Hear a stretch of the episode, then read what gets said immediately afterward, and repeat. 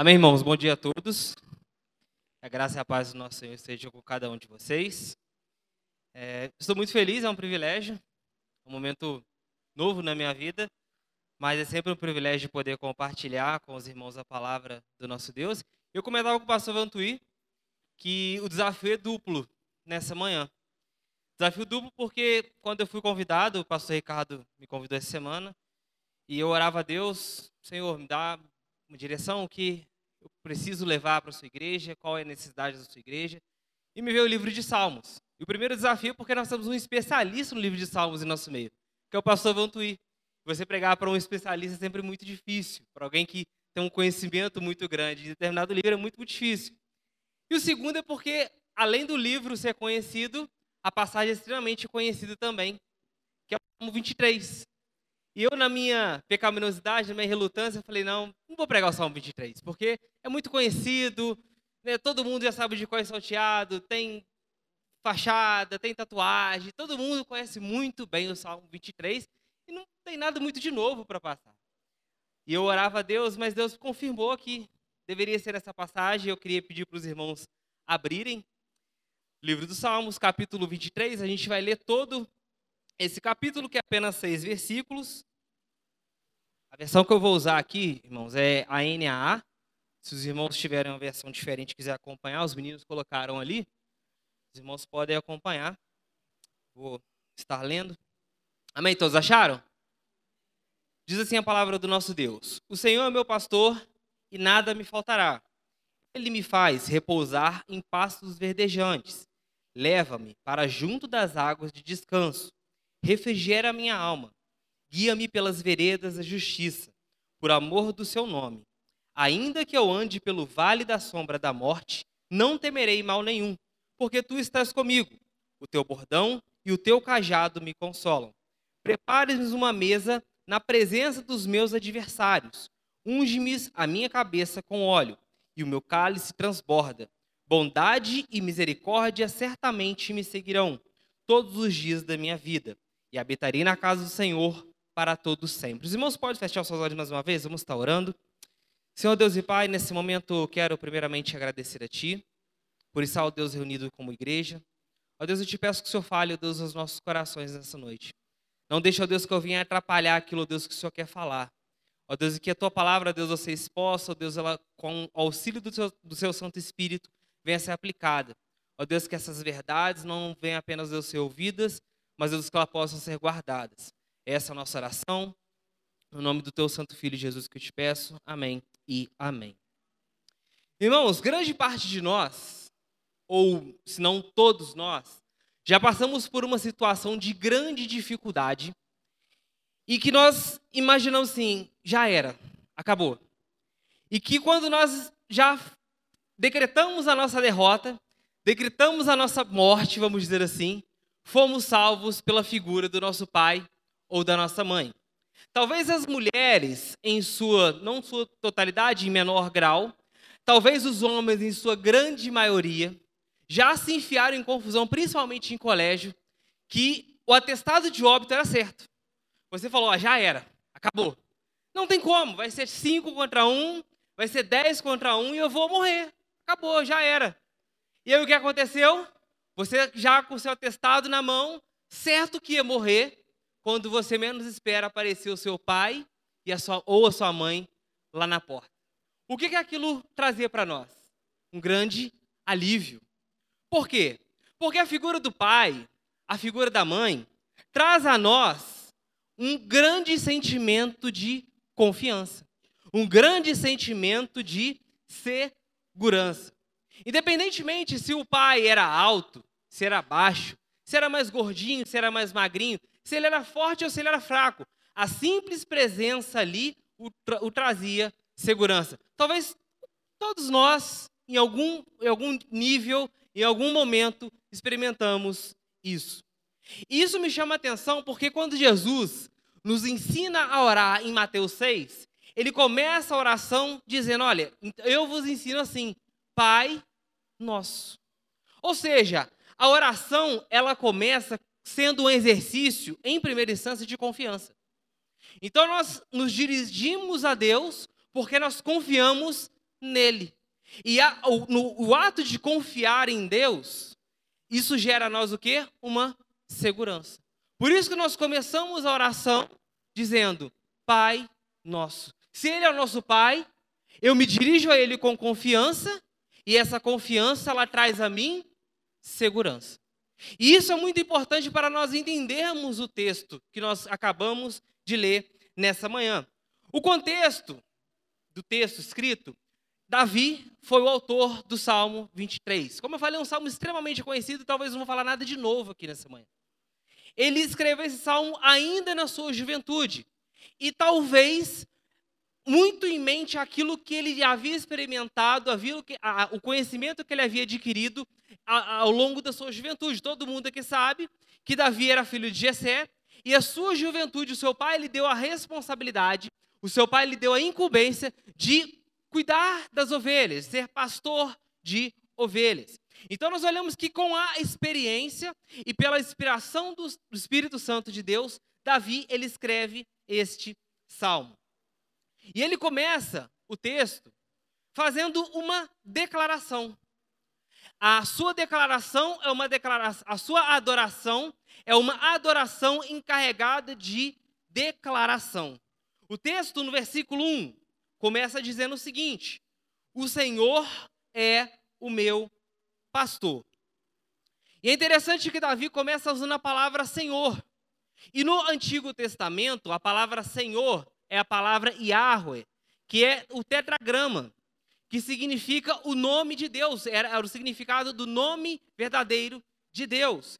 E ele começa dizendo que esse Deus, que tem como implicação ser eterno e soberano, e soberano, ele é o meu pastor.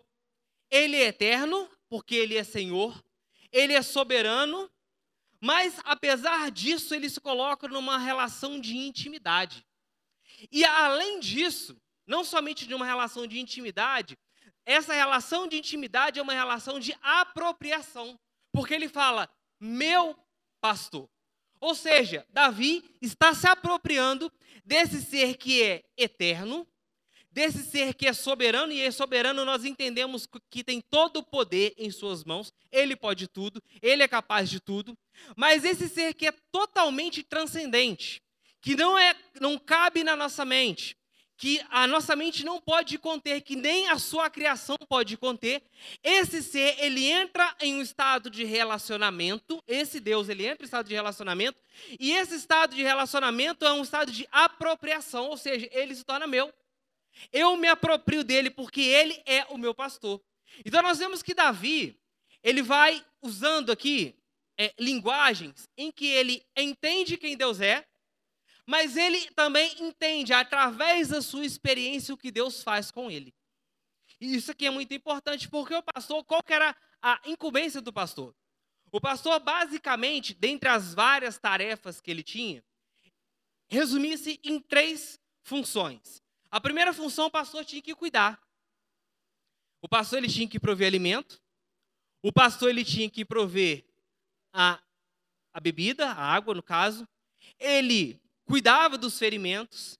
Ele tirava os carrapatos e os animais que os possíveis parasitas que estavam na ovelha. E ele, ele fazia isso tudo com, no sentido de cuidado. Então, o pastor, a primeira incumbência do pastor é cuidar, prover alimento, prover bebida, cuidar das feridas e tirar aquilo que poderia causar algum dano para a saúde da ovelha. A segunda função do pastor era o de guia. Ou seja, o pastor ele tinha que direcionar a ovelha. E todo mundo aqui sabe, ninguém, aqui precisa, ninguém precisa de ser um, um doutor né, em animais nessa área, para saber que a ovelha é um animal muito ingênuo. E quando eu falo ingênuo, estou usando a palavra ingênuo para não falar outro animal com respeito a todos nós, porque a Bíblia fala que nós somos ovelhas. A ovelha não é um animal tão inteligente, ela não é um animal tão esperto assim. É um animal extremamente com, com extremas limitações cognitivas. E talvez muitos de nós aqui vimos um vídeo, esse vídeo rodou muito no ano passado, ou ano retrasado, não me lembro exatamente, de um pastor numa determinada região, ele tira a ovelha que estava no buraco e ele ia tirar a, a, aquela ovelha que estava no buraco, a ovelha dá uns três saltos, quatro saltos no máximo, cai no buraco novamente. E aí muita gente usou a ilustração, eu vi muitos pastores usando ilustração, olha, esse é o trabalho pastoral e de fato é. É um trabalho muito árduo, é um trabalho muito difícil. Mas em última instância, aquilo é um trabalho de Deus para com todo o seu povo. Porque independentemente da posição, independentemente da função ou do chamado, todos nós somos ovelhas. É isso que Jesus fala de forma muito clara em João capítulo 10. Todos nós somos ovelhas e Ele é o nosso supremo pastor. E todos nós vivemos entrando em buracos, vivemos entrando em cilada. E que se não for o nosso pastor para lá, para ir lá e nos resgatar, porque se nós não morreremos, nós estaremos perdidos. Então ele, o pastor é aquele que cuida, é aquele que guia e também tem uma outra função, resumindo muito a função do pastor, que é a função de proteger. Porque além da ovelha ser um animal muito ingênuo, ela é um animal extremamente frágil. Extremamente frágil. Então nós vemos que tem leões, tem lobos e diversos outros animais selváticos que a ovelha se torna presa fácil. E que se ela for solta e porque ela não tem tanta malícia, ela certamente se tornará presa fácil de qualquer animal perigoso que esteja à sua frente. Então nós vemos que Davi está falando: olha, esse Deus que é eterno, que ele é soberano, ele não é somente isso, ele não para por aí. Se ele declarasse isso, estava legal, estava ok, mas ele dá um passo além. Ele é o meu pastor. Esse Deus, que é eterno, que ele é soberano, ele cuida de mim, ele está aqui tratando das minhas feridas, ele está provendo alimento, ele está me dando bebida, ele está tirando aquilo que causa danos à minha saúde, ele está não somente fazendo isso, mas ele está me guiando. Ele está à minha frente, ele está me direcionando. E não somente me guia, mas também me protege. Ele me protege de todo mal. Então ele começa falando: O Senhor é meu pastor, e nada me faltará. E aqui está um versículo muito mal interpretado, extremamente equivocado em muitos círculos evangélicos. Por quê? Porque a ideia é o seguinte: olha, se ele é o meu pastor, ele é eterno, ele não tem começo, ele não tem fim, ele tem todo o poder em suas mãos. Eu, todos nós que somos membros dessa igreja, nós cremos assim, não há dúvida nisso. E se ele cuida de mim, se ele me guia e se ele me protege, ah, então tá tranquilo. Fechou com 10. Então nada vai me faltar. O carro que eu quiser, eu vou ter. A casa que eu quiser, eu vou ter. A promoção no serviço que eu tanto desejo, eu vou ter. Mas não é esse o sentido que o texto está querendo dizer. O foco aqui dele ser o nosso pastor não são as bênçãos materiais. Pode acontecer? É claro que pode acontecer. Ele é um Deus amoroso. Ele é um Deus gracioso. Ele é um Deus de misericórdia. Ele é um Deus de dádivas e ele concede bênçãos a todos nós. Porém, não quer dizer que nós, em momento nenhum, com o entendimento que ele tem cuidado de nós, nós não teremos nada que nós precisamos. Ah, não vou sentir falta de nada. Não é esse o sentido. O sentido aqui é a reação que temos à sua maravilhosa providência. E quem aqui talvez nunca ouviu ou nunca falou aquela frase: Olha, ele tem tudo, só falta Jesus. Não é? Mas, peraí, como que nós encaixamos isso com a nossa fé? Ele tem tudo, só falta Jesus. E o texto está justamente mostrando isso. Não existe essa ideia. Ou você tem Jesus, ou você não tem nada. E a ideia é, é porque eu tenho Ele, ele é eterno, ele é todo poderoso, ele cuida de mim, ele me guia e ele me protege. Eu tenho tudo. E as coisas que me faltam não me faz falta em última análise, porque aquilo que de fato eu realmente preciso já tenho, porque é a presença dele comigo, é ele comigo. Então a presença dele conosco faz com que aquilo que eu não tenho seja de relevância muito pouca. Por quê? Porque Ele está conosco. E aí talvez você não tenha o carro que você deseja. Talvez nós não temos a casa que desejamos. Mas quando nós temos a presença de Deus habitando em nós, nós encontramos paz, nós encontramos força, nós encontramos consolo. Por quê? Porque nós temos tudo. Porque Ele é o nosso pastor e Ele tem cuidado de nós. E porque nós temos Ele habitando dentro de nós, nós agora não precisamos de mais nada. Nós não sentimos falta de mais nada. Nós entendemos que temos tudo. Por quê? Porque Ele é tudo em nós. Amém, irmãos? No verso 2, ele continua dizendo: Ele me faz repousar em pastos verdejantes. Leva-me para junto das águas de descanso. Talvez quando nós lemos aqui, nós com a nossa mente ocidental, é muito tranquilo. Ah, é, é bem tranquilo de entender essa, essa ideia de repousar em pastos verdejantes. A gente sai daqui, não precisa andar muito tempo, não. A gente vai para o FJF e lá o ambiente já é bacana. Tem muita árvore, tem muito verde, lá tem a graminha. E aí tem gente que gosta de levar né, os seus animais, leva um cachorrinho, leva isso. A gente tem um coelhinho, eu levo o meu coelhinho lá, que muita gente até assusta, olha, um coelhinho na coleira, a gente leva o coelhinho lá para passear. Então isso é muito comum, a gente está né, tá acostumado com esse ambiente. Né, o matinho, a árvore, né, o riozinho que passa ali. Tem, tem, muita gente que tem uma granja. Então isso não é, não é algo assim, é, diferente, estranho aos nossos olhos.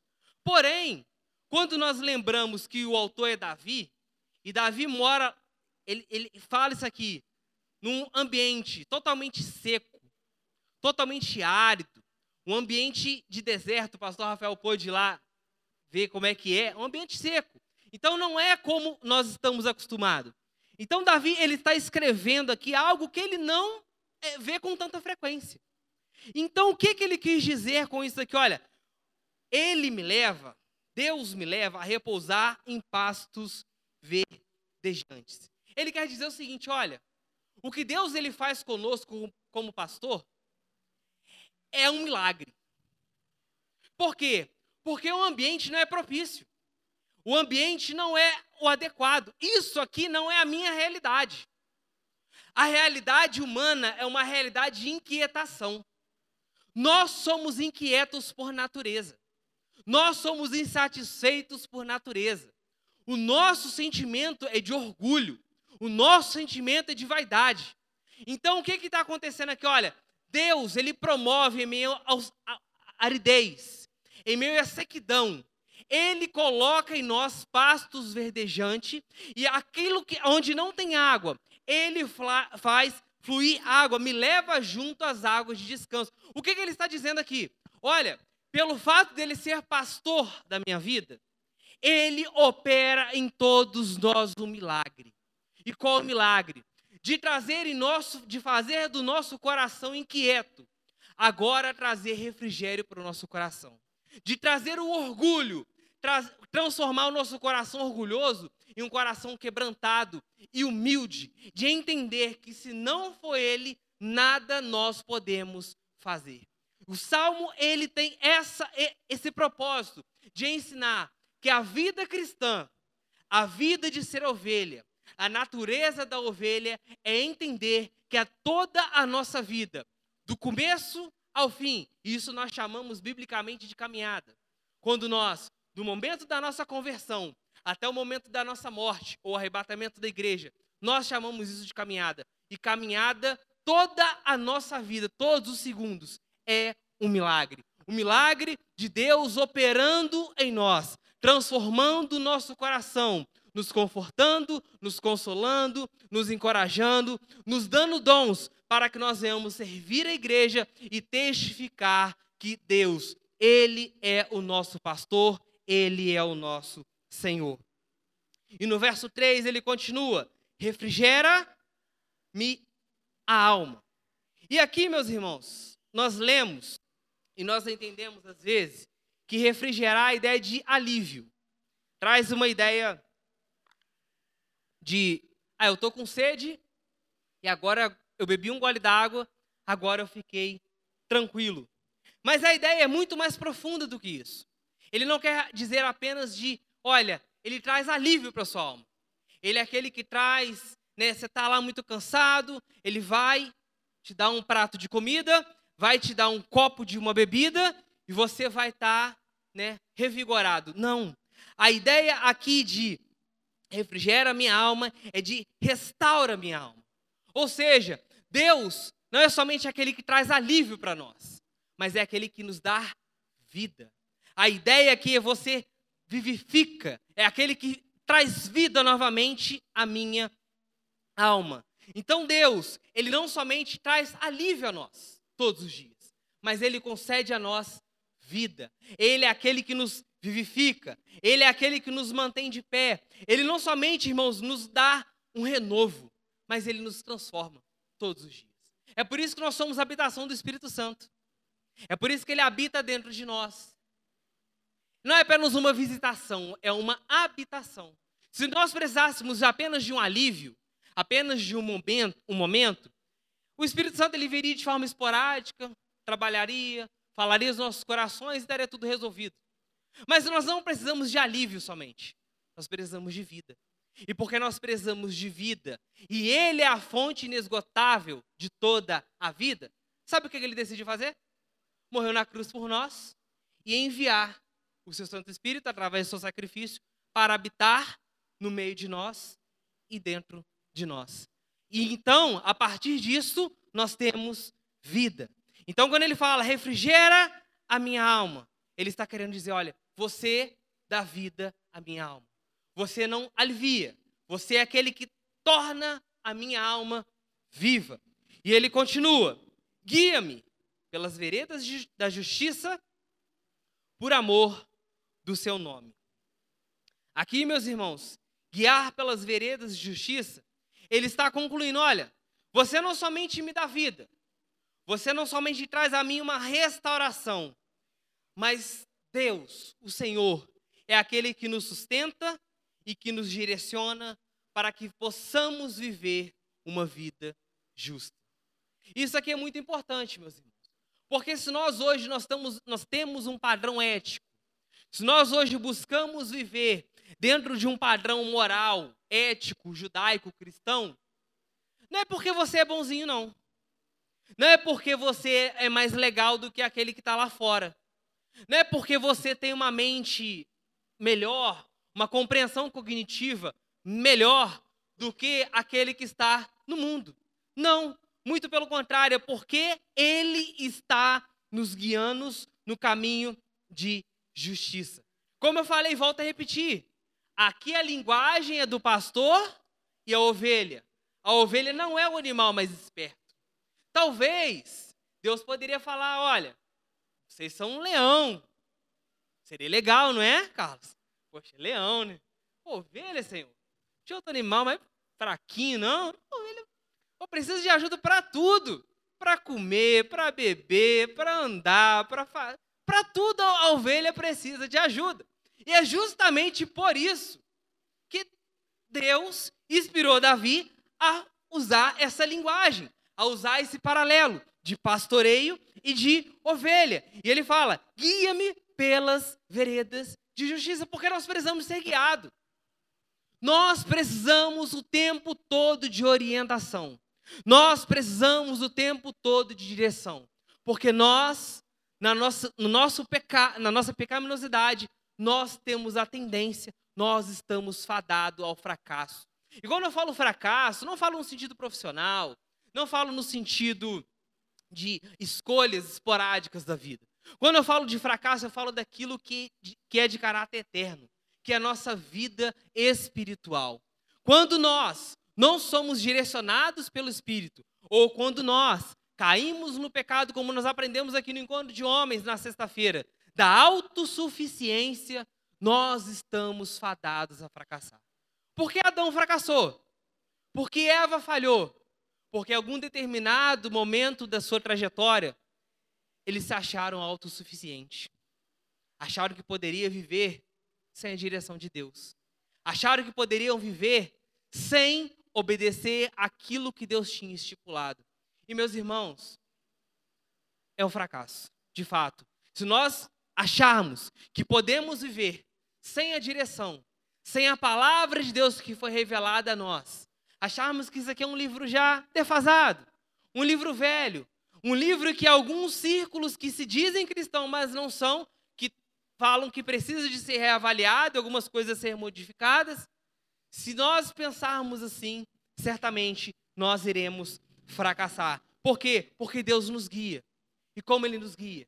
Ele nos guia de muitas formas, mas de forma máxima e última através da Sua palavra. Então nós precisamos de ser guiado e Ele tem nos guiado em todo o tempo. E no verso 4, ele continua dizendo: Ainda que eu ande pelo vale da sombra da morte, não temerei mal nenhum. É importante entendermos aqui que vale da sombra da morte, ele não está querendo dizer de momentos ou lugares que geram desconforto. A ideia não é essa. A ideia é de momentos e lugares que de fato pode lhe causar danos à vida. Você pode perder a vida.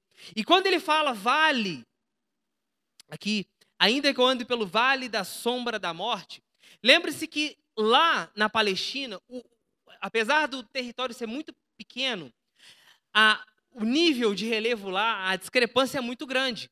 Então nós temos montanhas muito pró, lugares muito próximos dos outros que é poucos quilômetros, e que você vê uma montanha de 2.800 metros e aí você anda poucos quilômetros, você tem um lugar lá que é 400, nível 400 metros abaixo do nível do mar. Ou seja, são depressões, diferenças muito grandes. E as ovelhas andavam nesses lugares. E, obviamente, ela ia para lugares profundos e iam para lugares também muito altos. E nesse, nesse andar, o que, que acontecia? Muitas coisas poderiam colocar sua vida em perigo. Então, por exemplo, ela poderia subir uma montanha muito alta, e nessa de subir a montanha ao descer, ela poderia cair daquela montanha, porque ela não tem tanta destreza, e ela poderia ficar gravemente ferida ou até mesmo morrer. Além disso, havia muitos animais que colocavam a vida dela em risco: cobras, escorpiões, fora os animais selváticos, todos os animais carnívoros que nós conhecemos. Então, quando ele fala, olha, ainda que eu ande pelo vale da sombra da morte, ele está com isso aqui em mente. Olha, nós andamos em caminhos oscilantes. Nós estamos sempre oscilantes. Estamos em lugares altos, em lugares baixos. A nossa vida é assim, não é?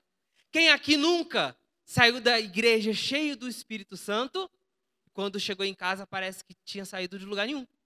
Isso é muito comum. Nossa vida é uma vida de altos e baixos. Quem aqui nunca fez uma promessa? Olha, essa semana eu vou levar minha vida devocional a sério. Vou ler bonitinho, vou orar mais, vou até jejuar. E aí você fez aquele, aquela, aquele pacto, você fez aquela oração com muita sinceridade. E Deus viu que foi com muita sinceridade. Você fez ela no domingo, impactado, veio com o pastor Ricardo, o pastor Vantuil, o pastor Rafael, trouxe aquela palavra, você fala, agora vai. E aí chega na segunda-feira de manhã, você acorda e você não tem vontade nem de levantar da cama. É assim a nossa vida. Altos e baixos. E esse altos e baixos mostra um grande perigo.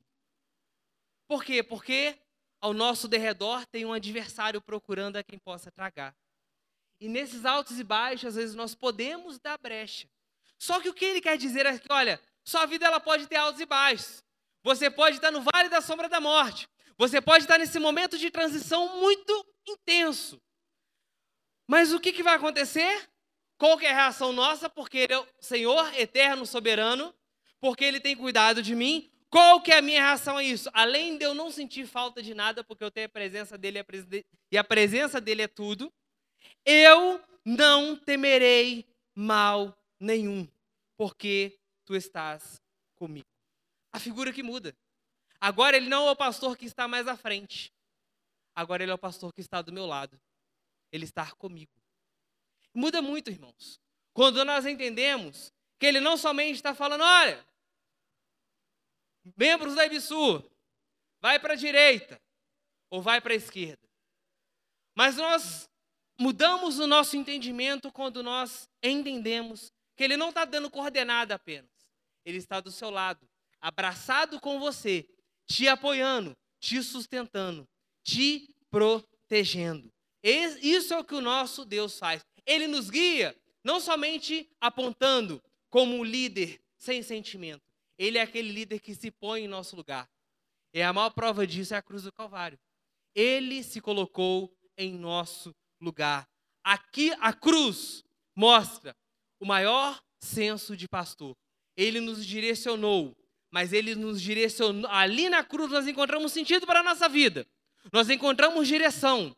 Nós encontramos tudo aquilo que precisamos. Mas nós encontramos não somente tudo isso. Nós vemos ali um Deus que se coloca ao nosso lado, um Deus que se coloca em nosso lugar. E é por isso que nós não tememos. É por isso que nós passamos por dificuldades. É por isso que nós passamos por luta. E crente, ele é taxado como isso, né? A maioria. Ah, todo mundo aqui já ouviu falar, crente é tudo doido. E de fato é meio, tem que ser meio maluco mesmo. Porque passarmos por lutas, passarmos por provas, e que nos faz ter angústia, e que nos faz ter chorar, mas que apesar das lutas, apesar da angústia, apesar do choro, apesar do lamento, nós estamos suscetíveis a tudo isso.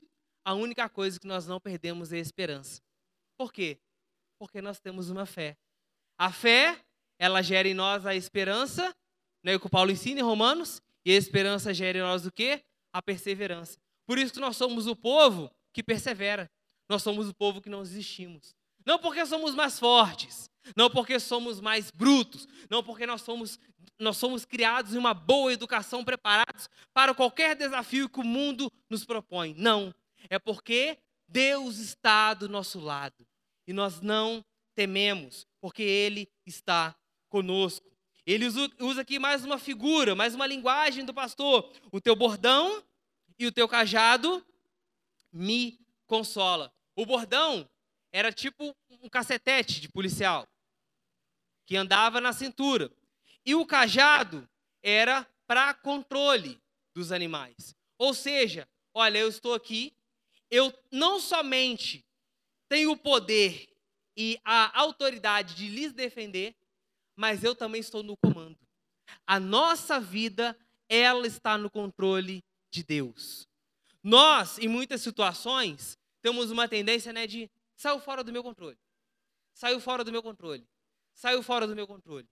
Mas o que o Salmo 23, o que Davi escreveu esse salmo há tantos anos atrás, há milênios de anos atrás, há muito tempo atrás, ele está dizendo o seguinte: olha, aparentemente, aos nossos olhos, vai estar fora do controle. Pode até estar fora do controle. Mas o nosso pastor, ele tem o bordão, ele tem poder, ele tem força. E também tem o cajado, e o cajado é para mostrar comando, direção.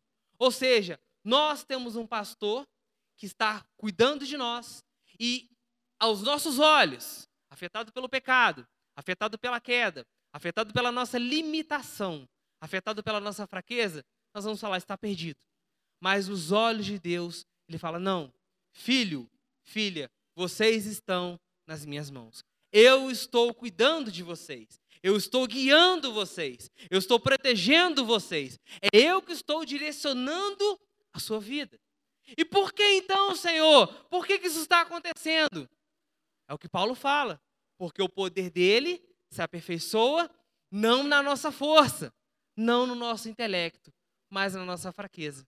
É quando nós nos encontramos fracos que nós reconhecemos que precisamos de um Deus forte. É quando nós nos encontramos já sem visão, que precisamos clamar de um Deus que tem toda a onisciência, toda a sabedoria. E nenhum dos seus planos há de ser frustrados na nossa vida e na vida da igreja. E no verso 5, ele continua. Só que a, a linguagem muda, a figura muda. O Salmo 23 é conhecido, e de fato tem que ser conhecido como o Salmo do pastor, ou Salmo do pastoreio. Mas nós olhamos aqui que há uma divisão. Até o versículo 4, ele usa a linguagem, ele usa a imagem do pastor e da ovelha. Já no versículo 5 e verso 6, a imagem muda, a figura muda. A figura que agora é de um anfitrião que tem recebe em sua casa o um, um, um hóspede, ele recebe um convidado. E nós olhamos que no verso 5 ele diz assim: Prepare-me uma mesa na presença dos meus adversários. Davi agora usa a figura do banquete. Agora não é mais o pastor. Agora é a figura, como eu falei, do anfitrião que está recebendo em sua casa um convidado de honra. E ele fala: Preparem-me uma mesa na presença dos meus adversários. E, irmãos, é muito comum. Eu vou dar um exemplo aqui do Carlos. O Carlos, ele vê o irmão que chega hoje. E aí, o que, que o nosso abençoado irmão Carlos faz? Vai lá na minha casa. Ele não tem intimidade, mas ele já convida o irmão para ir na sua casa. Isso é muito legal, não estou colocando como crítica, não. Isso é uma dádiva, isso é uma bênção de Deus. Porém, no contexto judaico, isso não era comum. Isso é comum de nós. Nós conhecemos alguém, nós conversamos com alguém e rapidamente o que a gente faz? Poxa, ele é muito legal. Eu vou convidar o Gabriel para ir na minha casa. Isso é comum do, da, da, nossa cultura. Nós brasileiros somos assim. Ah, no final do. Vamos sentar, vamos comer, vamos lá no Digão, vamos fazer isso e tal, não sei o quê. É da nossa cultura. Porém, a cultura israelita não era assim. O israelita ele só sentava à mesa com quem ele tinha intimidade. Uma pessoa que ele acabou de conhecer, ele não convidava para ir na sua casa e ter uma refeição com ela. Essa não era a cultura. Então, o que que o salmo, o que que o salmista está querendo nos ensinar aqui? Olha, Deus, ele não somente nos cuida, ele cuida de nós, ele nos guia, ele nos protege, ele não somente está ao nosso lado, mas ele nos convoca para uma intimidade ele está preparando uma mesa, e esse preparar uma mesa, ele está, olha, ele está chamando a uma intimidade. Ele está te convocando, e não somente você entender que está sendo protegido, está sendo cuidado, está sendo guardado. Não. Ele quer mais do que isso. Ele quer, ele quer que você saiba que você é mais do que, do, do que o Deus Todo-Poderoso, mais do que pastor. Ele é aquele que quer se relacionar com você, e essa relação, uma relação de intimidade. E é interessante que ele usa a figura aqui muito conhecido no Antigo Testamento, essa figura de refeição, de mesa, não era somente uma ideia de intimidade, mas uma ideia também de aliança. Então, quando havia aliança no Antigo Testamento, como que se fazia uma aliança? Eu convido alguém para ir na minha casa e lá eu vou proporcionar uma refeição, mostrando que, olha, agora eu sou seu amigo íntimo, nós temos aqui algo em comum, nós somos agora ligados de alguma forma e não somente isso, nós estamos agora em uma aliança, porque o ato de comer junto na mesma mesa era um ato pactual. Ou seja, Deus é Ele, prepara-me. Eu não preparo nada. A iniciativa não vem de mim. A iniciativa não vem de nós. Ele prepara uma mesa. Ou seja, Deus nos convida a um relacionamento e não um relacionamento comum não um relacionamento quebrável, não é um relacionamento condicionado. Muito pelo contrário, é um relacionamento de aliança. Ele nos chama a uma aliança. E ele diz: na presença dos meus adversários. E aqui vai outro texto, que uma parte também que é muito mal interpretada. Inclusive tem até livro, é, hino. Quem aqui nunca ouviu, nunca cantou Sabor de Mel? Muita gente né, já cometeu esse pecado. Quem te viu passar na prova e não te ajudou, quando vê você na. Me desculpa, tá, gente? Eu não posso nem. Mas vou ter que falar para os irmãos entenderem. Quem te viu passar na prova e não te ajudou, quando vê você na bênção, vão se arrepender. O que está ensinando aqui? A teologia do bem feito. E é a teologia tirada do Salmo 23, é a teologia do bem feito. Olha, ah, então tá, pastor Vantuí, está sendo por mim, não? Você espera para você ver. Deus vai me exaltar e como diz o velho Lobo Zagalo, né? Vocês vão ter que me engolir. Mas não é essa a ideia. Não é a ideia, vocês vão ter que me engolir porque Deus vai me exaltar. A ideia aqui é da fidelidade de Deus testemunhada pelo mundo. Olha, o que ele está querendo dizer aqui? Ó? Na presença, olha, você está me convocando, Senhor, para uma intimidade. Essa intimidade é uma intimidade de aliança. E sabe o que acontece? Eu tenho a noção que muita gente quer ver o meu mal. E aí o que, que eu vou fazer? Eu vou tratar o mal com o mal? Não. Eu vou responder a elas demonstrando que o Senhor é fiel com a minha vida. Na presença dos meus adversários, eu não vou mostrar que eu sou mais forte. Tá vendo aí, ó, seu Zé Mané? Tá vendo? Bem feito, eu te falei que Deus ia me honrar. A ideia não é essa. A ideia é, olha, perante os meus adversários, eu testifico, eu testemunho que eu tenho um relacionamento com Deus. E esse relacionamento com Deus é um relacionamento de aliança. Não um relacionamento condicionado. É um relacionamento que ele se propõe a mim. Ele está vindo ao meu encontro. Ele está me buscando. Ele está me chamando. É ele que está me direcionando. E quando nós entendemos isso, muda a nossa postura. E aí a gente entende que as bênçãos que Deus concede a nós, não é para nós vivermos uma vida de ostentação, última análise. Não é para nós vivermos uma vida de esbanjar, mas é para nós testificarmos para o mundo que Deus é fiel em nossas vidas. E tem muita gente que ora, ora, ora, ora, ora e não recebe.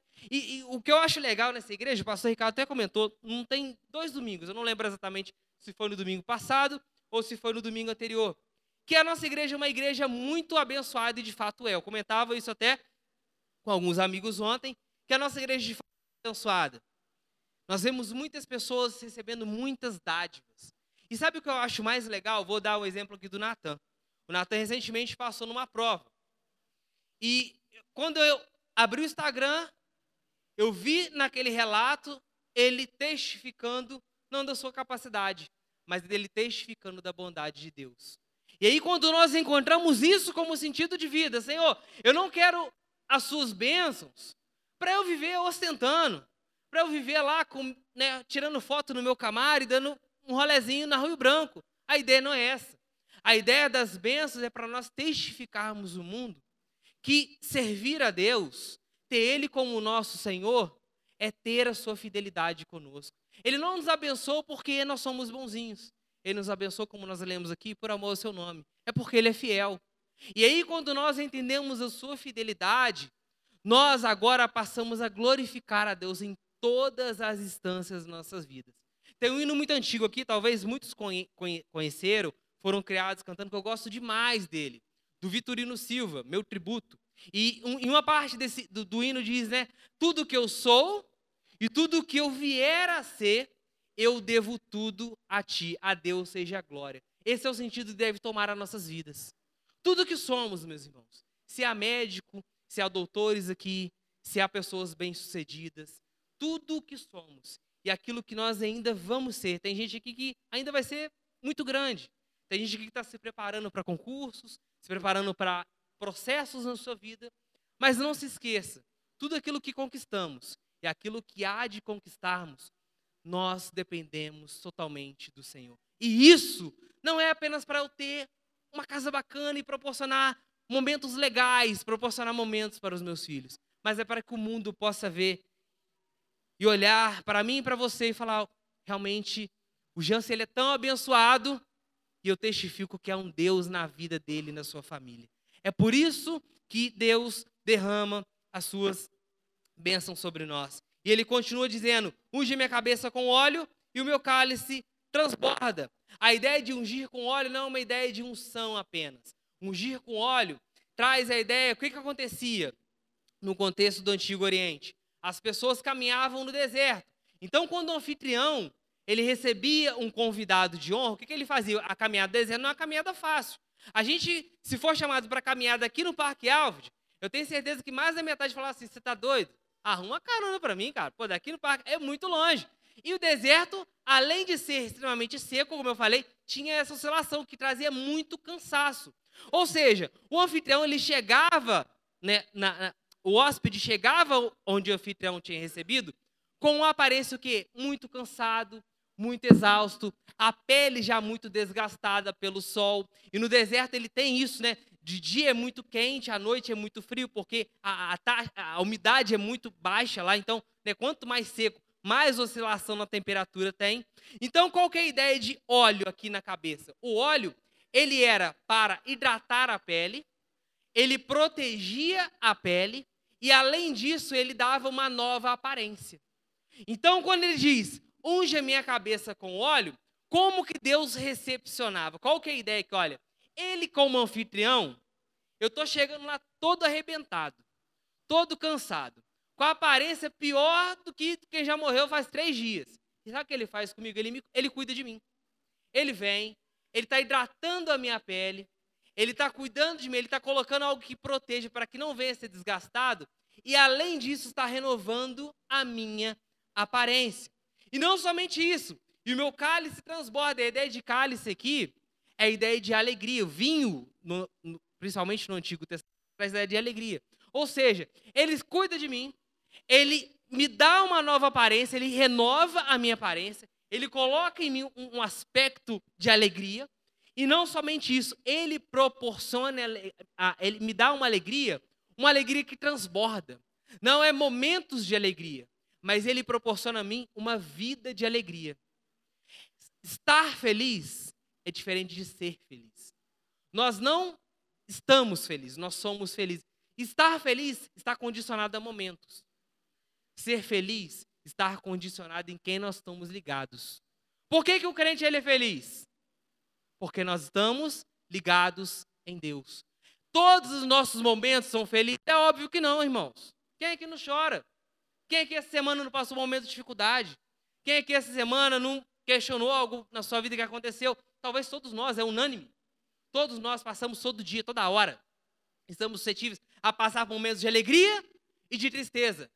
Mas o que condiciona a felicidade não é o que temos ou aquilo que entendemos. Falo no sentido material. Mas é a quem nós pertencemos. E aí, quando nós entendemos que nós não pertencemos a nós mesmos, nós estamos nessa vida de passagem. Isso aqui é apenas um momento, é apenas um período, é apenas um processo.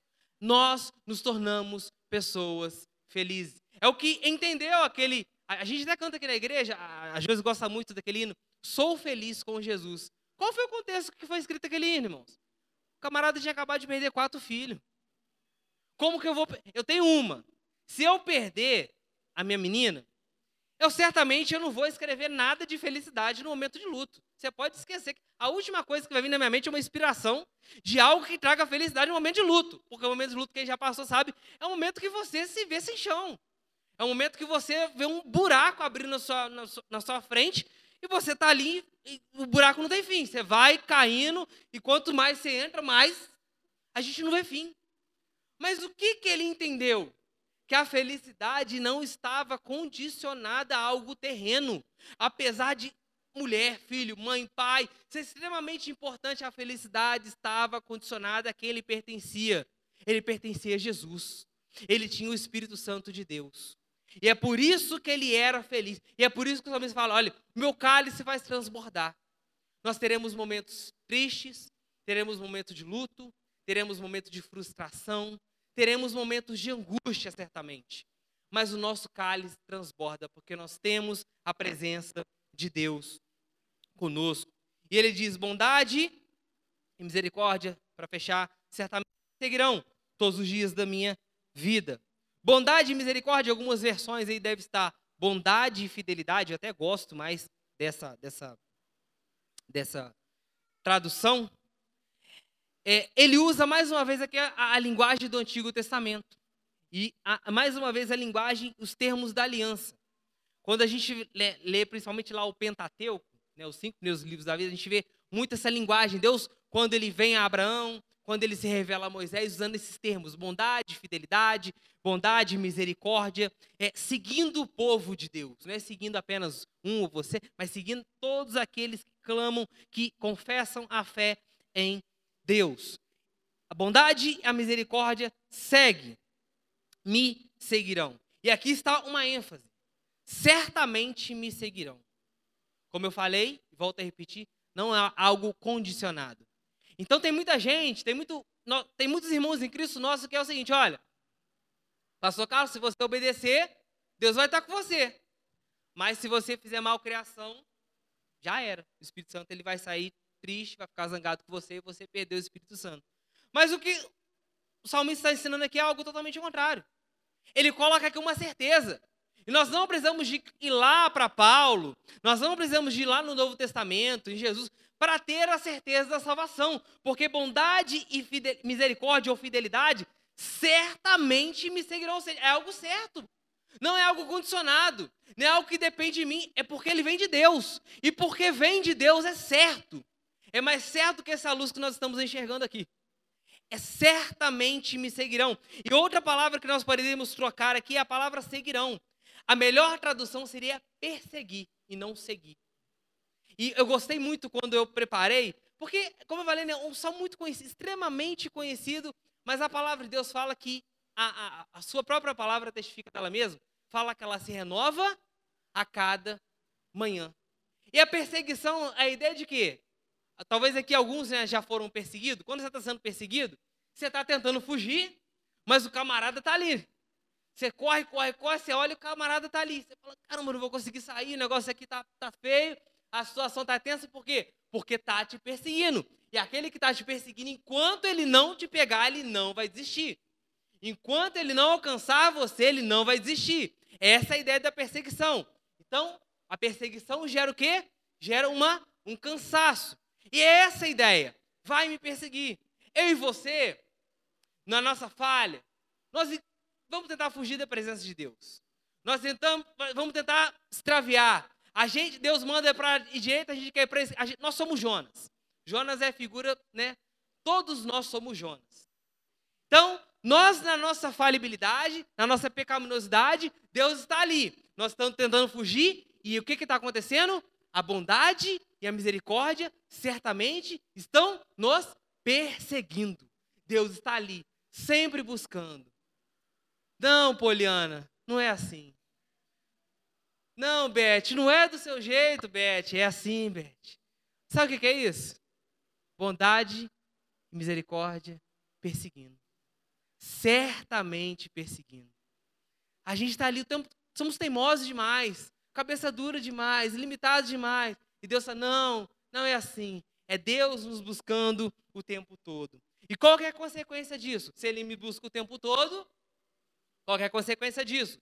Todos os dias da minha vida, habitarei na casa do Senhor para todo sempre. Aqui ele usa a figura da presença de Deus no templo, que era a, a figura associada no Antigo Testamento.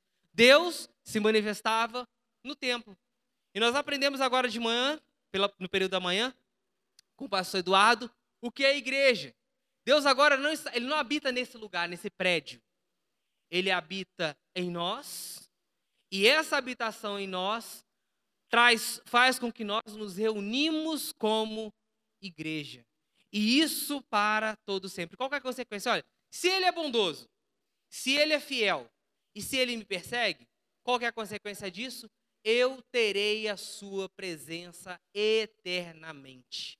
Para todo o sempre eu terei a presença dele. Não é porque eu persevero muito bem, mais uma vez enfatizando, mas é porque ele está me perseguindo. Ele está me buscando em todo o tempo. Meus irmãos, eu queria concluir dizendo que Deus é fiel. Ele é fiel e essa é, essa, essa frase ela tem que tomar a nossa mente, porque no momento de crise nós temos a tendência de esquecermos disso. No momento da angústia, nós temos a tendência muito grande da frustração. Poxa, Deus me abandonou. Ele não tem sido fiel para comigo. Mas a palavra de Deus ela foi escrita para que nós venhamos ter a convicção. E o Espírito Santo trabalha através da exposição da sua palavra, testifica em nossos corações que ele é fiel. Ele nunca nos desampara, meus irmãos. E lembre-se desse salmo, porque ele está à nossa retaguarda para nos vigiar, ele está à nossa frente para nos guiar, e Ele está ao nosso lado para nos cuidar. Ele é completo. Ele é um Deus fiel. Ele não é um Deus que começa e deixa a gente caminhar com as nossas próprias forças, com as nossas próprias pernas. Ele é um Deus que começa a boa obra, como Paulo diz lá em Filipenses, e ele é fiel para completar até o dia do nosso Senhor Jesus. E entendendo isso, meus irmãos, Paulo, conhecedor do Antigo Testamento, da Bíblia hebraica, ele entendendo muito bem isso, ele escreve a sua carta aos Romanos, e lá no ápice da carta aos Romanos, lá no capítulo 8, ele diz no verso 38 e 39, ele diz assim: Porque estou bem certo de que nem a morte, nem a vida, nem os anjos, nem os principados, nem as coisas do presente, nem do porvir, nem os poderes, nem a altura, nem a profundidade, nem qualquer outra criatura pode nos separar do amor de Deus que está em Cristo Jesus, o nosso Senhor. Nosso Deus, ele nos ama, e esse amor é um amor que se comprova com a fidelidade que ele tem para conosco. Amém, irmãos? Os irmãos, feche seus olhos, vamos orar?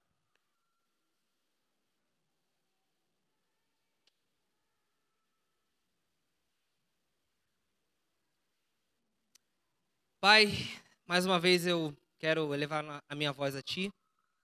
E juntamente, ó Deus, com o Teu povo, juntamente com a Tua igreja, ó Deus, nós te pedimos que aquilo que foi ouvido possa ser aplicado, ó Deus, porque nós temos às vezes uma tendência muito grande de entender, entender não é dificuldade, mas nos momentos de aflição nós temos a tendência de esquecer que o Senhor é fiel para conosco. Nós possamos, que nós possamos, ó Deus, entender isso, ó Deus, e aplicar nos momentos difíceis aplicar na nossa vida de forma completa. Ó Deus, nós entendemos que o Senhor é o nosso pastor. Nós entendemos, ó Deus, que o Senhor é o nosso Senhor. Nós entendemos, ó Deus, que o Senhor, Deus, nos chama a uma intimidade, a um relacionamento próximo. Ó Deus, Senhor, Deus tem chamado a tua igreja que nós possamos, ó Deus, fazer esse relacionamento um direcionador de nossas vidas, ó Pai. Ó Deus, seja conosco. Ó Pai, nós entendemos e nós, Deus, temos a certeza que o Senhor é fiel e a nossa vida é prova disso, porque senão nós não estaríamos aqui. Ó Pai, seja com a tua igreja, seja com o teu povo, dê a nós, ó Deus, entendimento através da tua palavra. Ó Deus, e que nós, como foi falado aqui, venhamos testificar ao mundo que o Senhor é fiel. Ó Deus, que as nossas crises, ó Deus, que os nossos momentos difíceis não venham, ó Deus, atrapalhar, ó Deus, a nossa missão que é de glorificar o teu santo nome.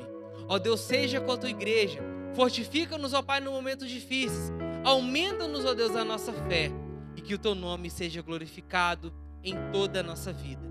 Essa oração e é no nome do teu santo filho Jesus que te pedimos e cremos e já te agradecemos. Amém e amém.